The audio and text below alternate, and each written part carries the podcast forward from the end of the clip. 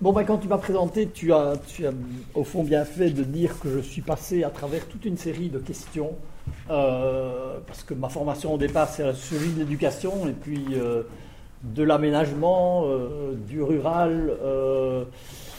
Et au fond, j'ai traversé, et, et, je pense que ce qui m'a fait traverser ces différents champs de la sociologie, c'est précisément cette question de l'environnement. Et vous verrez que cette idée de, de traverser, c'est un peu un des fils conducteurs.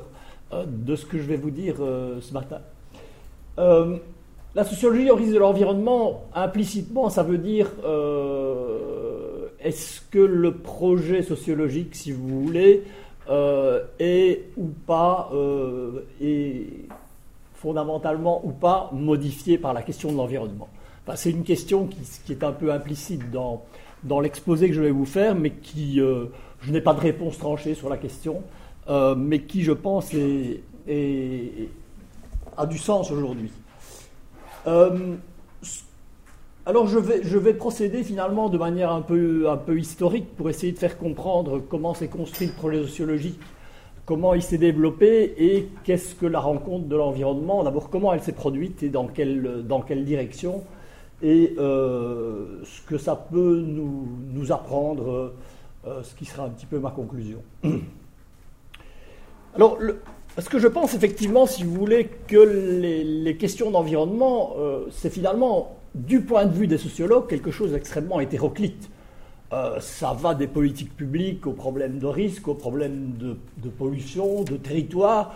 Euh, voilà une série d'objets qui, en fait, dans la sociologie la plus classique, sont distribués dans des spécialisations, euh, certains d'ailleurs appartiennent plutôt à la géographie ou plutôt à l'économie, euh, euh, aux sciences politiques, à l'anthropologie. Alors moi je me limiterai effectivement, si vous voulez, à, ce qu'on appelle la sociologie telle qu'elle est instituée aujourd'hui, et je vais me demander finalement comment la question de l'environnement va donner une. Comment on peut construire une unité à tous ces objets hétéroclites euh, à partir de la question de l'environnement C'est un peu la, manière dont je vais essayer de poser le problème. Alors je vais procéder un peu.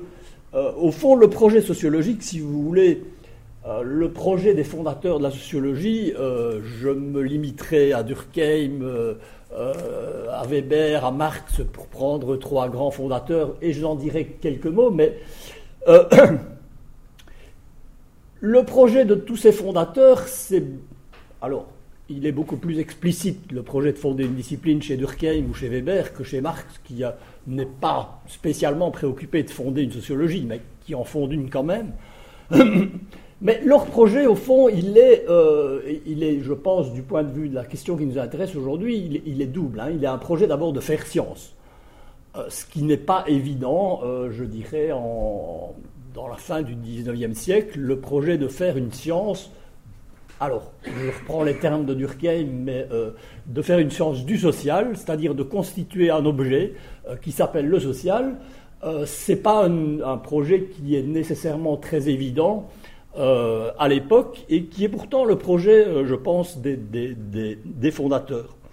Ce qui est évidemment important de comprendre, c'est que ce projet de, constituer le social euh, comme un objet euh, autonome qui mérite une science particulière, euh, ben, ce projet il se définit aussi par opposition à un type d'explication qui est très prégnant à l'époque, qui est des explications par le biologique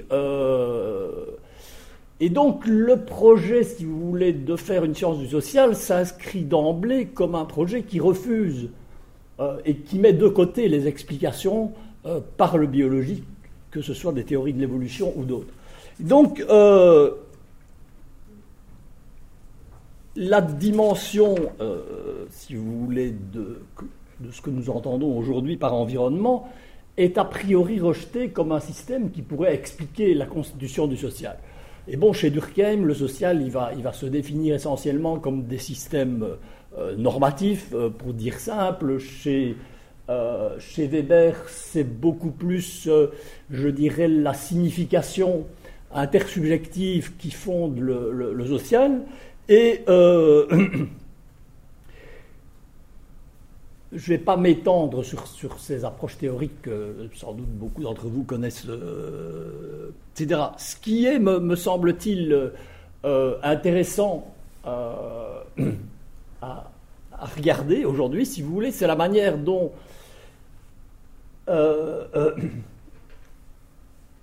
Aujourd'hui, certains relisent, alors dans le projet numéro 3, si vous voulez, qui est de constituer une sociologie de l'environnement, hein, qui est un projet euh, qui euh, concerne aujourd'hui un certain nombre de gens, mais j'en parlerai un peu plus tard. Mais dans ce projet de créer une sociologie de l'environnement, ou en, anglais une sociologie environnementale, euh, on va aujourd'hui, on voit aujourd'hui un certain nombre de chercheurs aller chercher chez Marx, chez Durkheim, chez Weber, une espèce de conscience environnementale. Voilà. Alors c'est assez comique à lire, finalement. Euh, ça, c'est surtout le fait de, chercheurs américains, un peu allemands aussi, euh, qui vont essayer de trouver dans les lectures que font Marx, Durkheim et Weber, d'y trouver des intuitions qui puissent fonder une sociologie de l'environnement. Alors, euh, je, dis ça de manière euh, un peu ironique, si vous voulez, parce que je pense qu'il y a beaucoup de, mésinterprétations, de surinterprétations dans ce que euh, des gens comme Foster, par exemple, que vous connaissez peut-être, vont trouver à relire dans certains petits passages qu'ils trouvent dans euh, les travaux de Durkheim de, Weber. Ce qui est intéressant, si vous voulez, euh, c'est que dans, ces relectures, c'est qu'au fond, le projet de, ces gens-là, qui est le projet de la sociologie environnementale, c'est de fonder une sous-discipline. Et donc, on, est bien là dans une perspective que j'appelle académique, si vous voulez, de définir une espèce de sous-institution dans la sociologie euh, qui se divise en sociologie de la religion, du travail, de l'éducation et de ses spécialisations, et de constituer une sociologie environnementale. Alors on va chercher évidemment euh, des petits bouts de phrases éventuellement chez l'un ou chez l'autre euh, pour indiquer qu'au fond ces gens n'avaient pas rejeté la question de l'environnement. Alors je vous passe quelques extraits euh, mais bah, il y a par exemple un passage de Durkheim, il commence un chapitre de la division du travail social en, disant euh, les objets ont une importance. Alors on va chercher cette phrase pour dire euh, oui, la réalité matérielle est donc importante pour Durkheim. Ce dont Durkheim parle ensuite, c'est des droits de propriété. Point. Ce qui n'a rien à voir avec l'importance de l'environnement ou du matériel. Plus intéressant peut-être, il y a effectivement euh, chez Marx, par exemple, quelques réflexions sur euh, la manière dont euh, c'est en train de se produire avec le développement industriel, la croissance des villes et les questions d'alimentation, ce qu'il appelle une rupture métabolique, c'est-à-dire le fait qu'on ne rend pas à la terre ce qu'on y prélève et on va se servir de ça pour je pense qu'il y a une remarque du même genre, euh, euh, ou un constat du même genre chez, euh, chez, chez, Weber. Or, ce qui est intéressant là-dedans, si vous voulez, me semble-t-il, c'est pas de retrouver des sources, soi-disant, d'une sociologie de l'environnement chez ces gens, c'est plutôt de se demander comment se fait-il que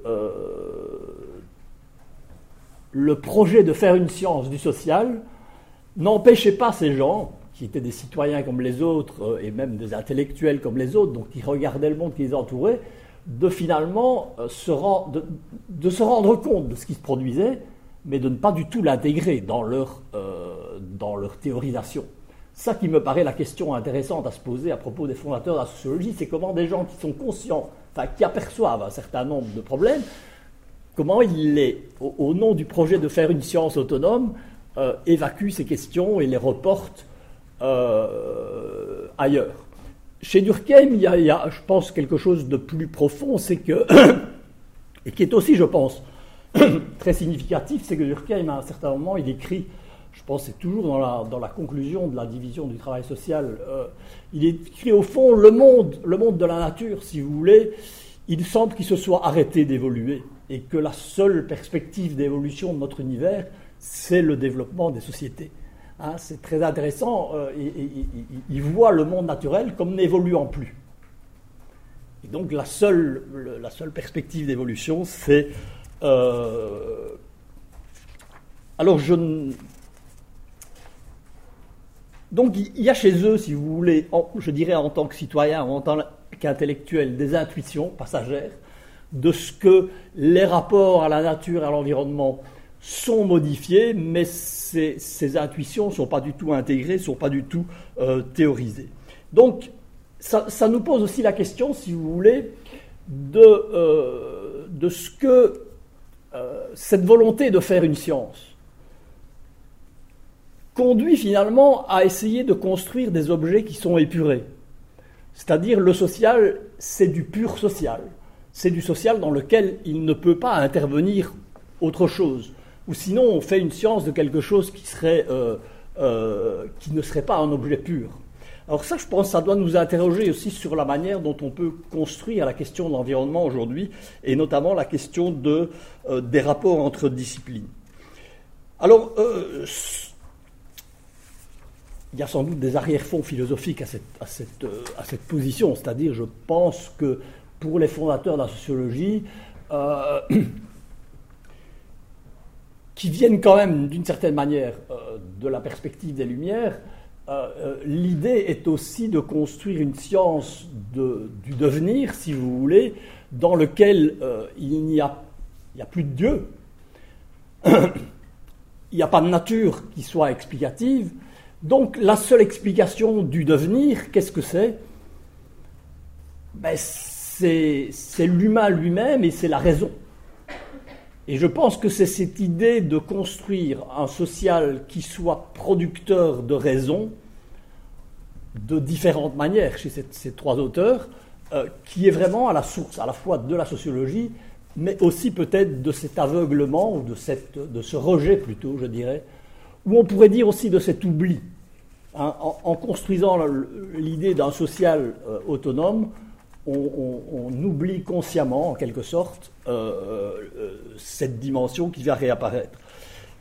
Alors, je dirais que, pour passer à mon deuxième point, si vous voulez, que dans la sociologie dans laquelle moi j'ai été formé dans les années, fait longtemps quand même, 60, 70, on dit 70 chez vous, comme chez nous. Bon, ok, je peux parler belge.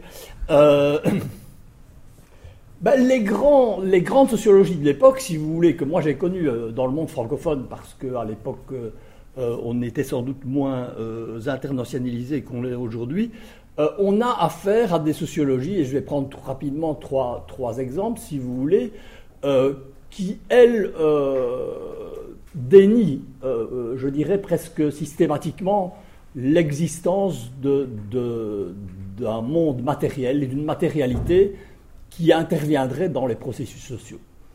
Alors je, vais prendre trois exemples de manière rapide, mais si vous prenez la sociologie de l'action euh, de Crozier et Friedberg, hein, qui est à la base de la sociologie des organisations, euh, au fond, là, la matérialité, elle est où? Elle est dans la technique. Hein.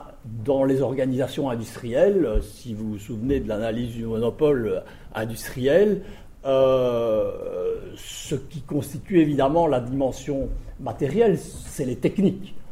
Or, il n'y a pas d'interrogation, si vous voulez, dans les travaux de Crozier et de Friedberg, il n'y a pas d'interrogation sérieuse des techniques en tant que telles. Les techniques sont des instruments d'un projet organisateur. Euh, elles sont évidemment quelque chose autour duquel s'organisent des conflits. Elles sont donc, oui, je dirais, des instruments soit d'un projet, soit de contre-projet, mais les techniques en elles-mêmes ne sont pas interrogées pour ce qu'elles sont, c'est-à-dire euh, des euh, réalités, euh, je pense, matérielles, avec lesquelles des individus et des groupes entrent en relation et qui, d'une certaine manière, les modifieraient. Non, la question de la machine qui tombe en panne, c'est un enjeu de pouvoir entre des catégories euh, d'ouvriers ou des cadres, euh, mais ça n'est pas un, problème en soi. Donc, elles, je dirais, et, je pense que c'est très clair dans, les réflexions de, Crozier à l'époque, c'est que euh, il ne peut pas y avoir d'impact de la technique proprement dit sur les rapports dans l'entreprise. La technique est le produit de, projets et de, de manières de les traiter, mais elle n'intervient en soi pas euh, dans... Elle résulte finalement de rationalité sociale, mais elle ne pèse pas sur les rationalités sociales. Donc il y a, et je pense qu'il y a clairement, si vous voulez, euh, un refus de tout déterminisme technique dans euh, la position de Crozier et Friedberg. et, et, là aussi, si vous voulez, il se situe de nouveau par un rejet des explications qui étaient fréquentes chez des économistes et des technologues à l'époque qui voulaient faire de l'évolution des techniques l'explication de l'évolution des organisations. Ce qui est évident euh, un déterminisme qui, je pense, est effectivement inacceptable. Donc il va nous falloir penser, dans la suite de l'exposé, euh, comment on doit, et j'en reste convaincu, rejeter tout déterminisme et en même temps penser l'importance de la matérialité dans le monde social. Alors, deuxième exemple, et je vais, de nouveau trop vite, mais euh, euh, dans l'école bourdieusienne, qui était un peu l'école dans laquelle moi j'ai été formé, et qui de nouveau est bien un projet de faire de la sociologie une science. Hein. Il n'y a pas, de, je pense, de sociologue de l'époque qui soit plus euh, sur cette volonté de légitimer la sociologie comme science. Euh, bah, les réalités matérielles non plus ne sont pas, euh, ne sont pas pertinentes comme à interroger en tant que telles. Hein, la manière dont, bien sûr, on va rencontrer un certain nombre de, de réalités environnementales dans la sociologie de Bourdieu, elle, de nouveau, on est dans, une, problématique où le, matériel, il est construit socialement. Et il est construit socialement, ça veut dire qu'il intervient comme résultat de systèmes sociaux et symboliques, et il ne fait que traduire les rapports sociaux et symboliques dans les réalités matérielles, et c'est donc, si vous voulez, euh, ce qu'on pourrait appeler, pour reprendre un autre langage, sont des médias. C'est-à-dire sont des choses qui transportent des rapports sociaux, qui les, qui objectivent et qui, aident à les reproduire. Mais ils n'interviennent en soi pas. Pour me faire comprendre, je prends, euh, parce que j'y ai été confronté à l'époque un petit peu, euh, les analyses de, Jean-Claude Chamboredon sur la chasse. Ben, la chasse, ce sont des pratiques qui ont une signification sociologique parce que dans différentes pratiques de chasse, ce qui s'affrontent et ce qui entre en tension, en conflit, ce sont des cultures qui cherchent à s'imposer. c'est une culture dominante de la chasse qui traduit, à travers des rapports symboliques, euh, le pouvoir des classes dominantes, euh, leur domination et la négation des cultures populaires. Enfin, pensez ça comme vous voulez. Euh, mais la pratique de la chasse n'intéresse pas Chamboredon c'est-à-dire le rapport du chasseur à un territoire, à un animal, à, une technique, n'intéresse pas Chamboredon. Ce qu'il lit dans la chasse, c'est simplement des cultures, des éthos de classe et des manières dont des, groupes sociaux, à travers la chasse, font valoir leur supériorité et exercent leur domination.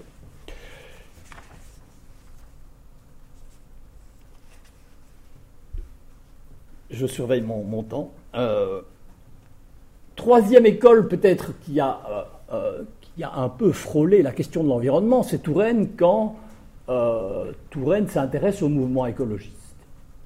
Hein, dans les années 68, Touraine s'interroge finalement sur la question qu'on va appeler des nouveaux mouvements sociaux, c'est-à-dire des mouvements sociaux qui émergent à l'époque euh, mouvement étudiant, mouvement féministe et mouvement écologiste, qui à l'époque en France en particulier a principalement la forme du mouvement antinucléaire, il s'interroge dans la question de savoir est-ce que nous avons affaire, de même que le mouvement ouvrier euh, a constitué un mouvement social qui a transformé euh, nos sociétés entre 1850 et 1950 et a profondément remodelé finalement nos sociétés. Est-ce que ces nouveaux, ces mouvements sociaux sont producteurs de nouvelles formes de société? Donc ce qui l'intéresse de nouveau uniquement, ce n'est pas la question environnementale, et je dirais même pas la question du nucléaire, si vous voulez. C'est la question, est-ce que ces objets dont parle le mouvement écologiste sont le prétexte ou le média à travers lequel se produit une nouvelle conception, finalement, du politique euh, et de, euh, de l'organisation sociale. Et bon, je pense Touraine va assez rapidement. Alors, est-ce que c'est l'échec du mouvement antinucléaire qui lui fait abandonner la piste ou est-ce autre chose euh, Ceci simplement pour dire de manière, je, sais que je suis très schématique, euh, mais qu'au fond, dans ces trois perspectives, si vous voulez, l'environnement n'a de sens que par la place D'abord, le, mot environnement, il n'est pas, pas, vraiment utilisé par tous ces gens. Euh, en, tant que tel, le, mot n'existe pas encore dans la sociologie.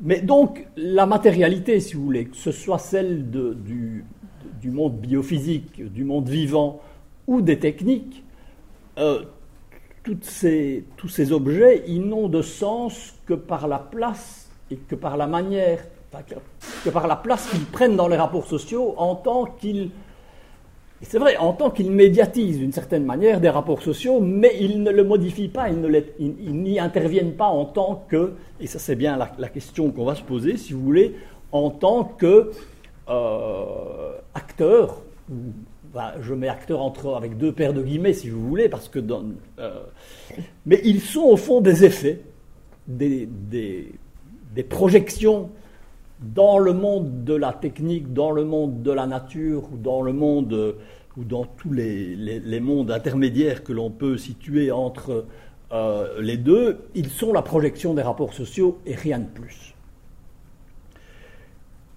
Ce qui veut dire, si vous voulez, euh, et c'est bien ce qui se produit euh, à travers ces sociologies, c'est que l'environnement, enfin ce que nous appelons aujourd'hui question d'environnement, va évidemment être découpé selon les euh, les sociologies spécialisées qui s'occupent qui, des politiques publiques. Oui, on peut s'intéresser aux politiques d'environnement comme on s'intéresse aux politiques d'éducation ou aux politiques de défense, mais c'est un objet particulier de la science politique. Euh, on pourrait à la limite euh, faire une sociologie de l'éducation à l'environnement. Je pense qu'il n'y a pas grand monde qui s'est intéressé à ça. Si, il y a quand même quelques, de temps en temps des gens. Au Québec, c'est quelque chose qui a du sens. Mais donc, la question d'environnement, elle elle est dissoute ou diffractée, si vous voulez, dans les catégories habituelles du travail sociologique. Euh, si vous faites une sociologie de la culture, bah, vous, pouvez faire une sociologie des cultures de la nature. Et on va voir que c'est là qu'il va peut-être se passer des choses. Euh, alors, petite parenthèse en deux minutes, ce qui est très intéressant et qui mériterait en soi une enquête dans le cas de la France, euh, j'en parle de la France parce que c'est la sociologie que je connais le mieux, mais je connais aussi ce qui n'est pas la sociologie en France. Euh, ce qui est intéressant, c'est qu'à la même époque où ces sociologies bourdieusiennes, euh, crozierriennes, tourainiennes sont triomphantes et dominent le champ sociologique, il y a un certain nombre d'intellectuels en France qui se posent d'autres questions et qui posent la question de l'environnement de manière extrêmement claire et précise. Alors du côté de... Alors, le, cas d'Edgar Morin est particulièrement euh, crucial puisque c'est quelqu'un qui commence au fond comme sociologue avec une enquête euh, euh, qui a marqué dans, dans l'histoire de la sociologie. Et puis Morin va se... Il va continuer, enfin, ou il va plutôt entamer ce travail sur les questions d'environnement, de rapport à la nature, de complexité. Mais il va sortir de la sociologie. Et qui plus est, si vous voulez, euh, il n'y a pas, et je pense qu'il faudrait chercher, mais il y a très très peu de sociologues qui vont se référer à Edgar Morin jusqu'aux années, je dirais presque 2000, et encore il y en a très peu aujourd'hui. Quelqu'un que je trouve très important aussi est euh, Moscovici. Moscovici, qui est lui un militant Hein, on sait qu'il a même fait de la politique euh, dans, le Parti des Verts à l'époque, mais qui écrit des choses très très intéressantes avec son histoire humaine de la nature, euh, qui est, je pense, pleine d'hypothèses extrêmement euh, riches et intéressantes, aucun écho dans la sociologie française.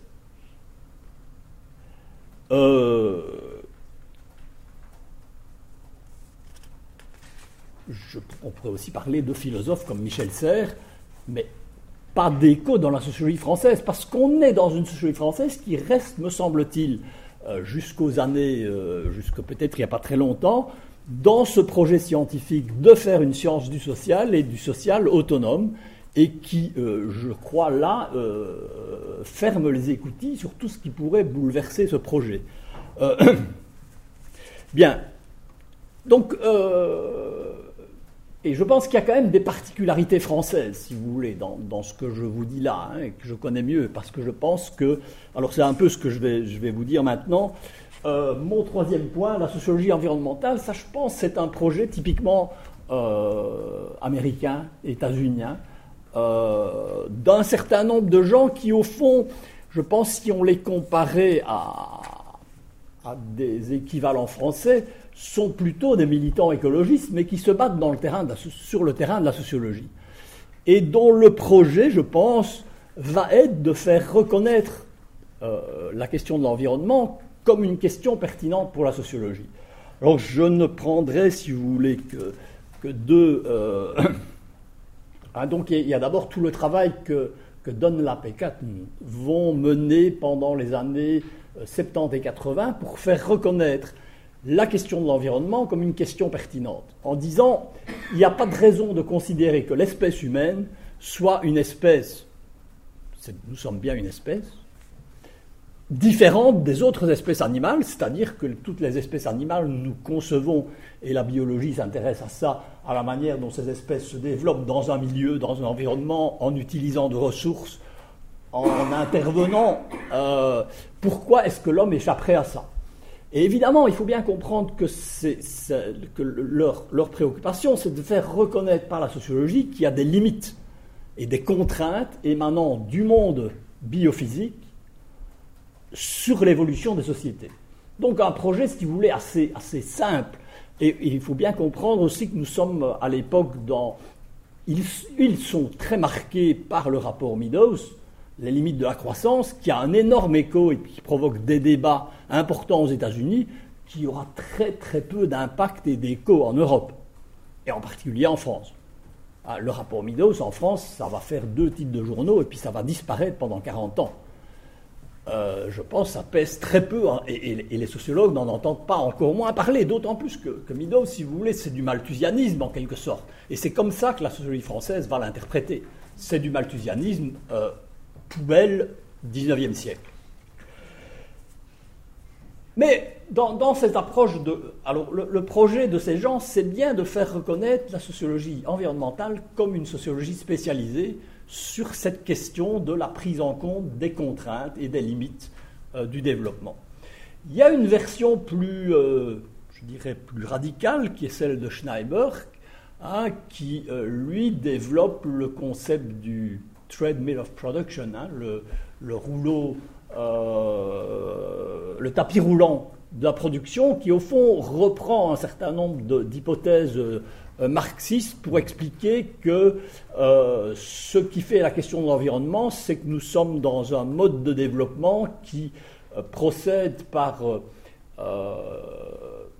développement des besoins de consommation et donc de production d'une manière tel qu'on est poussé à produire toujours plus euh, sans Alors c'est des questions aujourd'hui qui sont reprises, hein, par, qui sont reprises par un certain nombre de, de, militants, etc.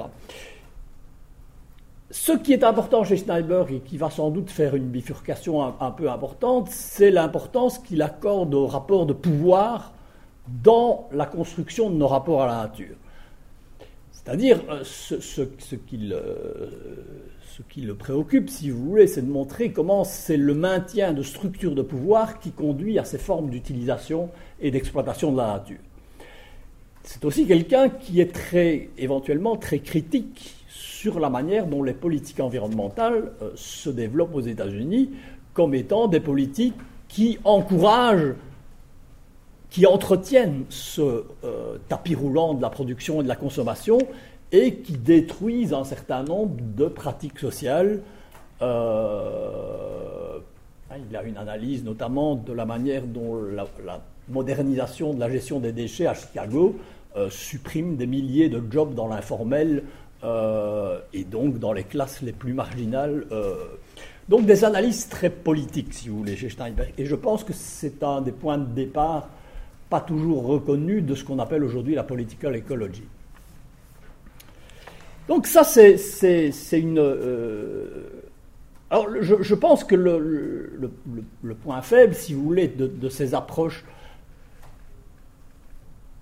d'abord, c'est, je pense, elles sont dans un retour à un certain déterminisme.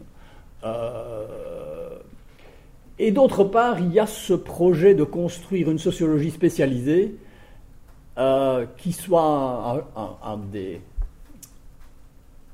oui, un, des cursus qu'on enseigne dans les facultés de sociologie, euh, qui soit une section de la société américaine euh, de sociologie, bref, qui a un statut académique. Et donc, je pense qu'on peut, on peut, question, on peut questionner, si vous voulez, cette intention. Alors, il y a deux, deux autres, je pense, deux autres courants principaux euh, de construction de, de, la sociologie environnement qui sont. Alors, ça, c'est un courant tout à fait dominant aujourd'hui, c'est le courant de la modernisation écologique. Hein, un, un, courant qui se développe principalement en Allemagne et aux Pays-Bas, et qui, au fond, euh, est radicalement à l'opposé, si vous voulez, de la position de Schneiberg, dans la mesure où, euh, là où Schneiberg finalement proposerait une, une démodernisation, si vous voulez, le projet de, de, ces sociologues de la modernisation écologique, c'est un projet de surmodernisation, de plus de modernisation, mais d'une modernisation au sens classique.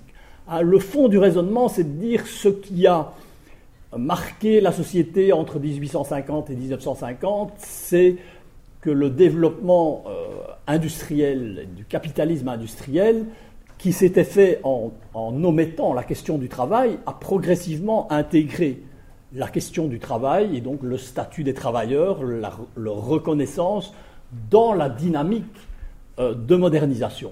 Et ça a produit un nouveau moteur de modernisation euh, à la fois sociale, technique euh, euh, et économique, parce que ça a créé, selon le schéma keynésien, une nouvelle dynamique de développement. Ben, ils disent au fond, ce qui s'est passé avec la question du travail est en train de se passer avec la question de la nature. Le capitalisme jusqu'aujourd'hui, même dans sa version, je dirais, sociale, si vous voulez, hein, de l'économie sociale de marché, pour parler comme les Allemands, n'a pas intégré la question de la nature.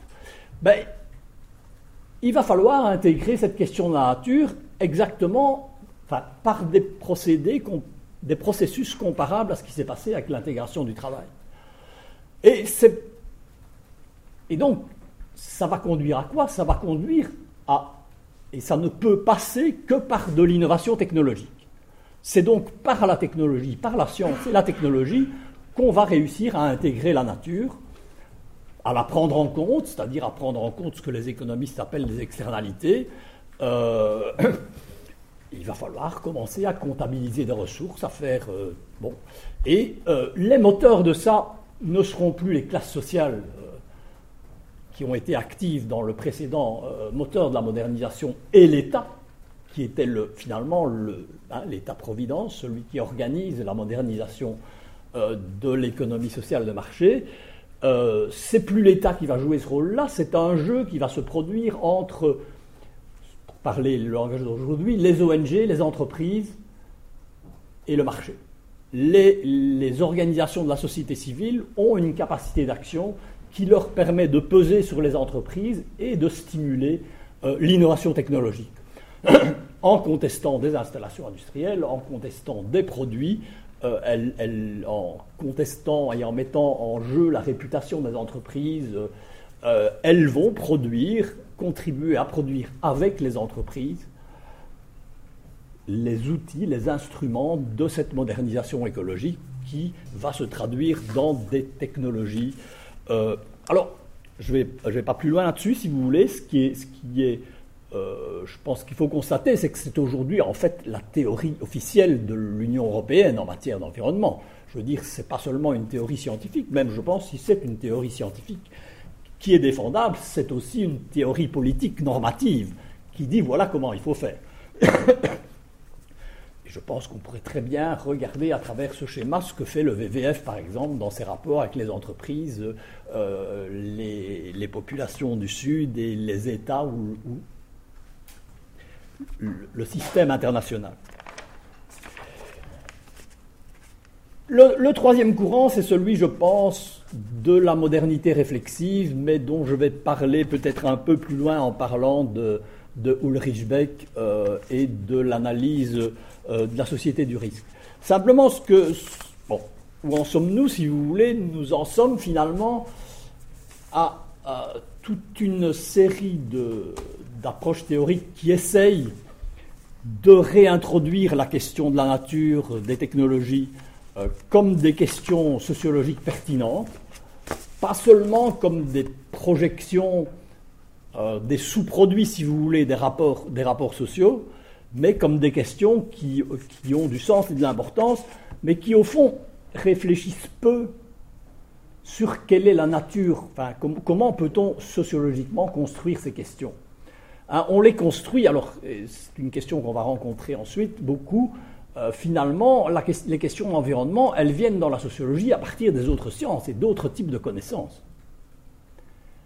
Ce qui va nous poser une question, mais je ne pas le temps de la traiter, de, de savoir, au fond, quel est le rapport de la, connaissance sociologique avec les autres connaissances.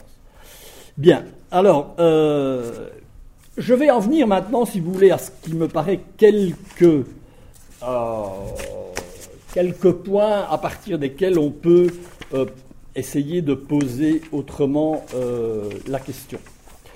Alors, je vais donc vous parler de ce qui me paraît les deux questions fondamentales dans nos questions d'environnement, c'est la question de la nature donc du vivant, si vous voulez, autre, dit d'une autre manière, et la question du risque. Alors, dans la perspective euh, bourdieusienne, si vous voulez, dont je parlais tout à l'heure, mon Dieu, mais je n'ai plus le temps en fait. Bon, euh, il y a toute une série de travaux qui vont être produits en France à partir des années, je pense, 80 euh, et surtout 90, sur au fond ce qu'on peut appeler la construction sociale de la nature. C'est-à-dire qu'ils vont, vont montrer de manière beaucoup plus, parfois plus détaillée euh, et, plus diversifiée que les travaux euh, principalement de Chamboredon dans l'école brodeusienne, la manière dont la nature est configurée par la culture. Euh, moi-même, mon travail de thèse, c'est de montrer comment la question du paysage était la traduction euh, des rapports de force entre des conceptions culturelles différentes de ce qu'était le loisir, qui conduisait à des approches et des appropriations différentes du, paysage et comment ça débouchait sur des conflits et comment ces conflits étaient réglés par des rapports de force euh, symboliques. Euh, deuxième élément à ça, si vous voulez, qui m'a marqué aussi, c'est l'histoire des parcs américains, qui montrait que les parcs américains, c'était bien une construction non pas du tout scientifique, mais une construction euh, politique et sociale et, culturelle euh, qui avait du sens dans la construction de l'État américain au XIXe siècle et des problèmes qu'il rencontrait. Bon. Simplement, il va se produire petit à petit une, petite rupture, euh, et, je prendrai, si vous voulez, pour, comme point de référence les travaux d'Isabelle Mauss sur les parcs en France où elle va montrer que effectivement les, parcs euh, nationaux français, leur création n'a pas du tout d'explication dans des constats scientifiques ou des préoccupations euh, de biologistes ou de naturalistes, mais trouvent leur source dans le rapport particulier que des individus entretiennent avec des territoires, des espèces, des, des projets. Et où il y a une rupture, je pense, intéressante, c'est comment est-ce qu'elle va qualifier ces rapports? Elle va au moins, elle, essayer de les qualifier, non pas en tant que sous-produit d'une culture qui serait ailleurs, mais en tant que rapport entre euh, le naturaliste, hein, qui n'est pas un scientifique nécessairement, hein, l'amateur naturaliste, et les objets euh, qu'il cherche à protéger. Et elle va employer un tout autre vocabulaire qui est celui, le vocabulaire des attachements, disant euh, ce, qui rend compte du devenir et de la jeunesse de ces parcs, c'est des formes d'attachement, de relations particulières entre des groupes, des individus et des objets dits euh, naturels. Alors ça, je pense que si vous voulez, euh, ce qui devient intéressant à ce moment, c'est qu'on s'intéresse, on commence à s'intéresser aux interactions entre des humains et des objets qu'on appelle de nature, et qu'on essaye de comprendre la construction d'un dispositif comme un parc à partir de ces types d'interactions. Et ça, ça traduit, je pense, une rupture qui est très intéressante et qu'on va retrouver dans d'autres champs, mais je n'ai pas le, le, temps euh, de, de m'étendre là-dessus. Hein. par exemple, dans la question de l'éthologie animale, euh, où on va commencer à mettre en cause l'idée que euh, la science de l'animal puisse se comprendre indépendamment du rapport qui s'établit entre l'éthologiste et l'animal. Hein, autrement dit, que la connaissance que nous avons de l'animal, elle le produit de la manière dont l'observateur a interagi avec l'animal. À ce moment-là, on s'intéresse effectivement à l'interaction et pas seulement à ce que la science dit d'un objet qui serait indépendant. Et ça, c'est une rupture tout à fait, me semble-t-il, euh, intéressante. Et je pense que ça va réhabiliter aussi, par exemple, alors vous voyez que ce n'est pas nécessairement des questions d'environnement, mais dans le domaine de l'agronomie, par exemple, ça va réhabiliter toute une série de, choses qui avaient été très marginalisées par la sociologie, qui est euh, qu'est-ce que c'est que les pratiques des agriculteurs dans leur rapport aux animaux, à leur, technique, etc. Hein. et je pense que c'est très curieux parce qu'il y a un type qui a porté ça pendant, pendant 30 ans et qui a été très longtemps dénigré par la sociologie, qui aujourd'hui euh, est reconnu, c'est Jean-Pierre Daré. Hein, qui s'est intéressé à la manière dont les, agriculteurs produisent un savoir euh, à partir de leurs interactions avec euh, les objets auxquels ils ont affaire. Et donc, ça, ça va, ça va produire, je, pense, une rupture intéressante qui met avant tout en avant cette idée d'interaction euh, et de ce qui se passe dans l'interaction entre des humains et des objets de nature. Bon, j'aurais voulu faire le, même raisonnement sur la question du risque. Euh, je ne le ferai pas parce que mon temps est passé et donc euh, euh, je vous dirai alors encore trois mots. D'abord, je, pense que un, des débats fondamentaux qui va aussi agiter la sociologie de l'environnement, c'est la question de, savoir ce qui, parce que vous allez avoir il y a eu toute une série de travaux, je pense par exemple aux travaux de Calahora, pour montrer que la construction des problèmes d'environnement était aussi une construction sociale. Et j'y souscris euh, jusqu'à un certain point. Euh, et en même temps, il y a toute une série de travaux qui montrent, euh, je dirais, l'impossibilité pour des constructions qui seraient purement scientifiques et, basées uniquement sur de l'argumentation scientifique, de construire des problèmes d'environnement. Ce qui pose la question, si vous voulez, de la place du savoir, finalement, euh, dans cette question de l'environnement. Alors, je vais en arriver à mes conclusions, deux minutes. Donc, euh, bon, qu'est-ce que nous avons appris hein, C'est ça dont je voulais vous parler. Bon, je pense que ce qu'on a appris dans cette histoire, dont je ne vous ai raconté que une petite partie de ce que je voulais vous dire, mais bon, euh, bah, c'est que le, monde biophysique, oui, il compte. Euh, bon, ça, c'est un peu les premiers sociologues de l'environnement qui nous ont appris ça, qui nous ont rappelé ça, et je pense que ça a été un moment, un moment important. Euh, deuxième, deuxième constat sur lequel je n'ai pas pu m'étendre beaucoup, c'est c'est la reconnaissance de ce que les sciences et les techniques euh, et les objets naturels qui sont toujours traités à travers des sciences ou des techniques, ou en tout cas à travers des formes d'interaction avec eux, euh, ne sont pas de l'extrasocial. De l'extrasocial, soit qu'ils soient complètement indépendants, sans importance, soit qu'ils soient des simples effets. Non, ce sont des éléments actifs de la construction de nos systèmes sociaux.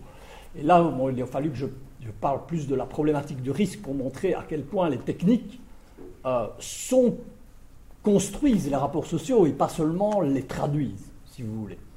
Hein, je voudrais prendre par exemple la question des pesticides pour montrer à quel point c'est une technologie qui construit des rapports sociaux et qui a des effets euh, qu'on ne peut pas réduire à, des projets, si vous voulez. Hein. Dire que c'est des, éléments qui deviennent actifs. Euh, malheureusement, et ça c'est, je pense, toute l'analyse de Ulrich Beck, les logiques de développement scientifique et technique, euh, à travers des formes de spécialisation, à travers le réductionnisme dominant dans les sciences et dans les techniques, euh, produit toute une série de... Tout ça porté par une visée qui est quand même fondamentalement instrumentalisante. Euh, produit toute une série d'objets techniques et d'objets tout court euh, qui ont des effets et que les sciences sont incapables de saisir. Et c'est là la question du risque, si vous voulez. Hein. Euh, c'est-à-dire l'impossibilité pour les outils principaux de la modernité de comprendre les effets de ce qu'ils font. Bon, je dis ça de manière extrêmement euh, schématique.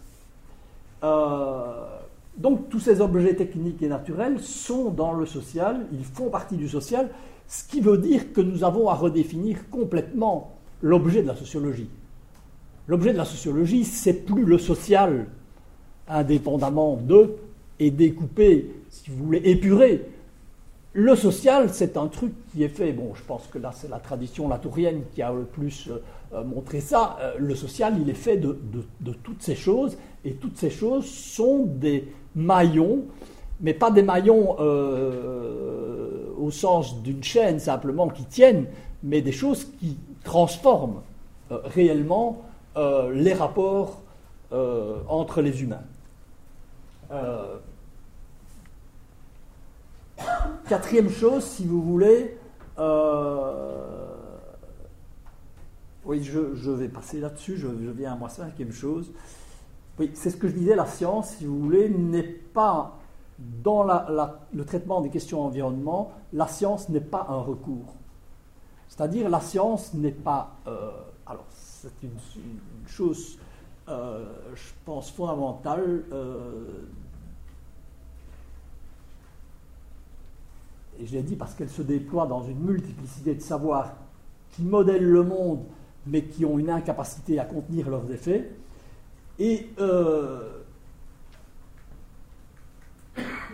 ce qui conduit aussi à interroger, et ça c'est le, problème de nos rapports entre disciplines, à interroger la manière dont les différentes sciences interagissent avec les objets sur lesquels elles, s'intéressent. Et là, je vous renverrai très rapidement, si vous voulez, pour le cas de l'écologie, euh, au travail de Catherine Mougenot euh, et son ouvrage qui s'appelle enfin, le paysage de la recherche, enfin j'oublie le titre complet, où elle montre bien comment les écologues, dans leur travail, euh, entretiennent des rapports euh, très spécifiques à leur terrain. Ah, il s'agit d'écologues qui travaillent sur les problèmes agriculture et, biodiversité. Comment les écologues se lient à des terrains, se lient à des, euh, agriculteurs, se lient à des objets de nature, à travers des techniques et comment on ne peut pas comprendre leur production scientifique sans comprendre les interactions extrêmement spécifiques euh, qui lient ces, objets dans le travail de recherche lui-même. Ce qui veut dire, si vous voulez, qu'il nous faut euh, interroger les autres sciences en tant que mode particulier d'interaction avec le monde. Ce qui évidemment fait une différence, c'est que l'écologue sur son terrain euh, n'a pas du tout le même rapport ni avec l'agriculteur, ni avec les, oiseaux, ni avec les pâturages, que l'agronome qui vient avec ses engrais et ses pesticides. Ce n'est pas du tout le même type de rapport. Et donc nous avons aussi à nous interroger sur le type d'interaction. Et ça, je pense que euh, euh, c'est une chose que j'aurais aimé. Euh, alors, dernier, dernier, message, et puis je, vous montrerai un petit texte. Dernier message, c'est le modèle principal sur lequel, enfin le, raisonnement principal sur lequel la sociologie de l'environnement, j'ai essayé de le suggérer un peu, euh, s'est développé, c'est sur le modèle de que se passe-t-il dans les interactions entre les humains et, je dirais, les non-humains, pour reprendre le langage latourien, mais peu m'importe. C'est-à-dire à s'intéresser sur le fait que les, gens, quels que soient les types de pratiques auxquelles on a affaire, qu'elles soient scientifiques, artistiques euh, euh, ou autres, il y a des interactions entre la matérialité et euh, l'humanité, si vous voulez, pour dire les choses simples. Et il faut s'intéresser à ces interactions, en ce sens que interaction veut dire que euh, euh, nous avons une action sur, et ce sur quoi nous avons une action a une action sur nous. Donc le modèle de l'interaction. Maintenant, je pense que le défi pour la sociologie, et où elle doit reprendre un peu euh, d'abord, il faut cesser de faire de l'environnement une, sociologie spécialisée. Non, la question de l'environnement, euh, je pense, nous pousse à casser et à, euh, je dirais jusqu'à un certain point, oublier les spécialisations. Parce que ce qui importe, c'est de savoir comment les choses traversent. la technologie inventée dans une entreprise, comment elle traverse et le monde social et le monde naturel. Donc, je pense le défi pour la sociologie aujourd'hui, c'est de, garder cette notion d'interaction, mais en même temps de saisir ses effets sur des processus qui sont longs dans l'espace et dans le temps. Et c'est là que je pense que je, je, suggérerais de retourner à la notion de transaction, qui était la notion centrale d'un pragmatiste américain qui s'appelle John Dewey, et dont ce sera ma conclusion. Je vous donne à lire un petit texte. Euh, qui est quand même extraordinaire quand on pense qu'il a été écrit en 1948. Hein, je vous laisse le lire, ou, euh, hein, mais en insistant même sur, deux choses hein, très importantes. C'est euh, d'abord il parle d'environnement, il est en 48, et il dit l'environnement c'est là où, les, facteurs naturels et les facteurs sociaux sont complètement mélangés, au point qu'on ne sait pas les distinguer.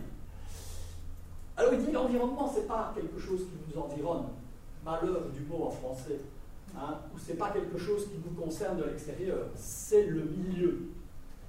Alors, euh, je ne sais pas si vous savez, mais il y a la langue principale dans mon pays, c'est le flamand. Et en flamand, environnement, ça se dit les milieux. Milieu de vie. Et c'est très intéressant parce que ça donne une vision complètement différente de nos questions d'environnement si on les voit, si on voit l'environnement comme le médium c'est-à-dire, c'est à la fois là où se déploient nos activités. Et nos activités, elles se déploient avec des techniques, avec des, outils, avec des animaux, avec des objets. Et c'est ce déploiement de notre activité, mais notre activité, elle est, elle est aussi modelée par le milieu dans lequel elle se déploie. Hein, je prends toujours l'exemple, si vous voulez, pour nous, se déplacer, si c'est en milieu terrestre, c'est marcher ou courir. Si c'est dans l'eau, c'est nager. C'est pas du tout la même gestuelle. C'est pas du tout les mêmes muscles qui travaillent, on sait ça très bien. Tiens, c'est curieux, ça veut dire que se déplacer, c'est pas une abstraction, ça prend des formes et ça nous configure physiquement différemment si nous nous déplaçons dans l'eau ou si nous nous déplaçons sur la terre. Ça, le milieu. Et là, vous ne pouvez pas dire qu'il y a un déterminisme de l'eau sur le fait de la manière dont nous nageons. Mais il n'y a pas non plus de, d'espèce d'autonomie de notre manière de se déplacer qui serait indépendante du milieu. C'est ça le milieu. Alors, euh, et dernier, dernier message que je trouve important, c'est la fin. Euh, hein, euh, le rétrécissement de ce milieu hein, est la source de tous les appauvrissements qui ne sont pas nécessaires de la vie humaine. Et alors bon, ça c'est un peu le sens, si vous voulez, de ce que, me semble-t-il, peuvent être les sciences de l'environnement. Alors, le, de la sociologie, hein, le seul sens dans lequel le mot social mérite un peu de respect, c'est ça c'est le sens dans lequel euh, le milieu dans lequel la, vie se déploie est un milieu dans lequel la vie humaine est enrichie. Bon, voilà. Je m'excuse d'avoir été aussi euh, long et, finalement schématique, mais euh, voilà.